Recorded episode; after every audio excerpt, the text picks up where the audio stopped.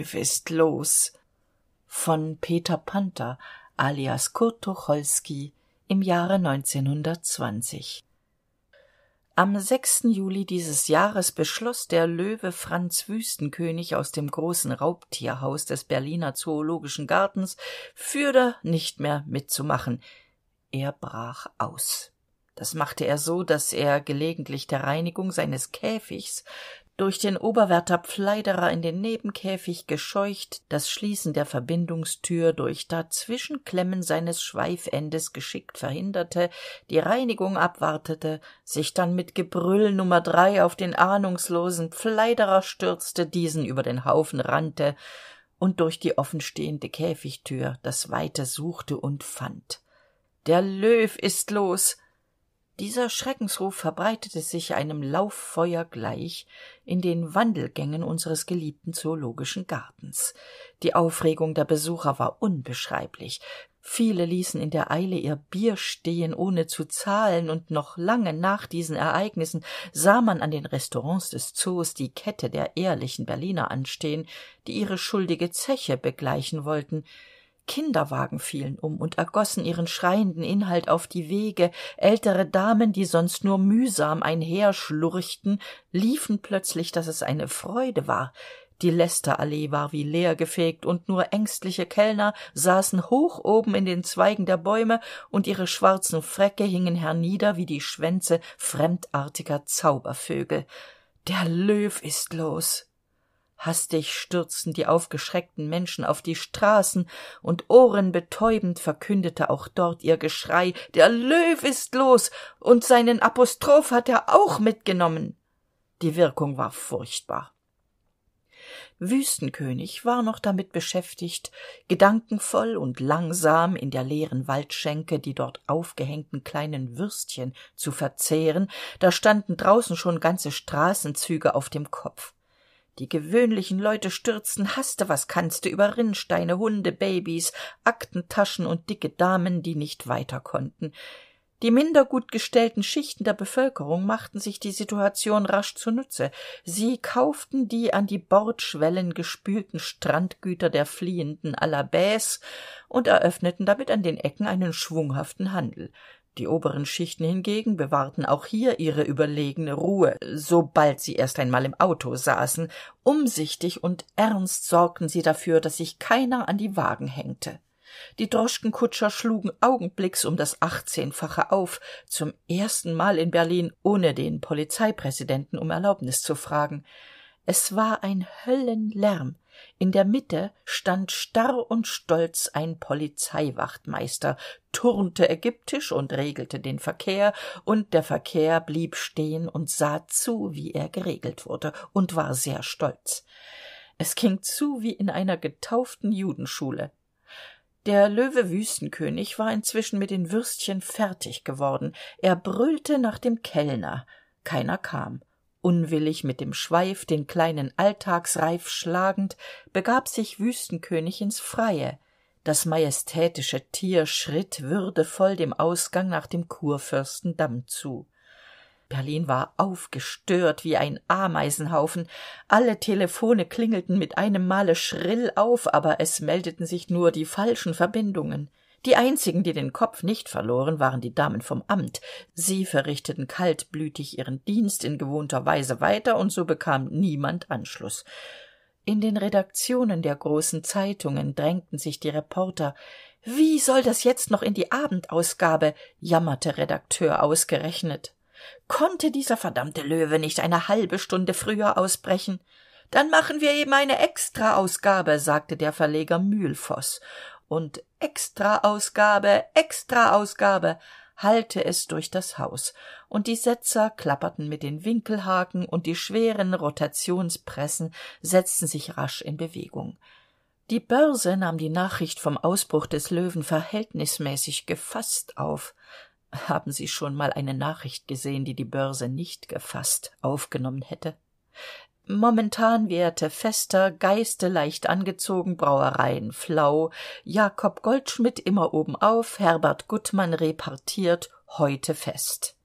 Im reichswehrministerium tagte gerade eine unterkommission des untersuchungsausschusses zur nachprüfung seiner eigenen unentbehrlichkeit als die schreckensnachricht eintraf. Das frühstück verzeihung die sitzung wurde sofort abgebrochen. Zwei generalstabsoffiziere arbeiteten hopp hopp mit ihren referenten einen feldzugsplan für die bekämpfung des löwen aus und forderten dazu an zwei armeekorps eine pressestelle vierundzwanzig außeretatmäßige stabsoffiziersstellen ein stück kanone ein landpanzerkreuzer der löwe wüstenkönig schritt inzwischen immer majestätisch wie es ihn seine liebe mutter gelehrt hatte durch die kurfürstenstraße zum lützowplatz. Menschenleer lagen straßen und plätze da stand ein großes löwendenkmal. Mißmutig schnupperte der löwe. Dann hob er da rührte sich etwas. Was war das? Nichts. Der löwe ließ seinen gefühlen freien lauf ging und lief dann in langen sätzen die lützowstraße entlang durch die potsdamer straße und stürmte vor ein großes warenhaus. Er war gourmand der löwe franz wüstenkönig. Er wollte so eine nette kleine prutzlige verkäuferin zum frühstück essen. So eine frische junge. Herrgott nicht noch mal. Das wasser lief ihm in appetitschnüren zum maule heraus und hing in langen fäden an seinem bart schnurrend legte er sich und wartete. Die behörden hatten inzwischen fieberhaft gearbeitet. In aller eile so gut es eben in der geschwindigkeit ging hatte man eine reichslöwenabwehrabteilung mit sonderressort für bayerische löwen begründet und es handelte sich nur noch darum ob die abteilung das ganze rathaus oder das hotel adlon beziehen sollte die deutsche volkspartei war wie stets auf dem posten schon nach einer halben stunde klebten an allen säulen und bäumen knallblaue plakate. Mitbürger der löw ist los wer ist daran schuld? Die juden. Wählt die deutsche volkspartei. Das leben in der stadt war völlig umgekrempelt. Niemand wagte sich mehr aus dem hause. Aus allen stadtteilen wurden löwen gemeldet. Im ganzen zweiundsechzig acht große hunde wurden erschossen. Erst an den hundemarken erkannte man den kleinen irrtum. Bei königs ließ die köchin babette das teeservice mit dem gesamten gedeck fallen weil ihr der junge herr von hinten einen kuß aufgedruckt hatte. Mit dem ausruf jesses der löwe! brach das brave mädchen zusammen.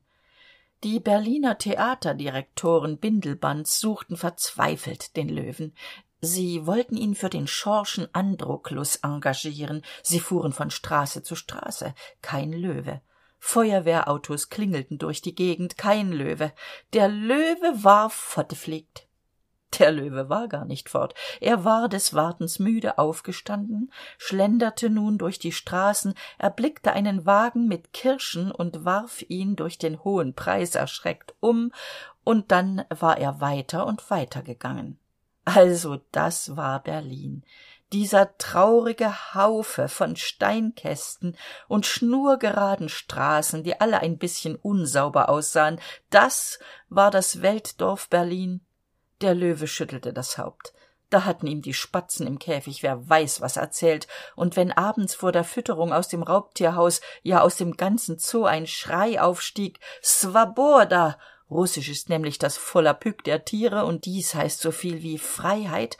Dann meinten alle die ja zum großen teile ihre natürliche heimat nie gesehen hatten gar nicht afrika oder die kordilleren oder indien. Der schrei hieß berlin.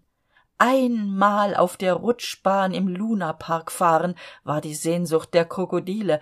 Einmal zum rennen nach ruhleben. Danach lechzten die aasgeier einmal sich in der bar wälzen können träumten die wilden schweine abend für abend. Und das hier war berlin das war es.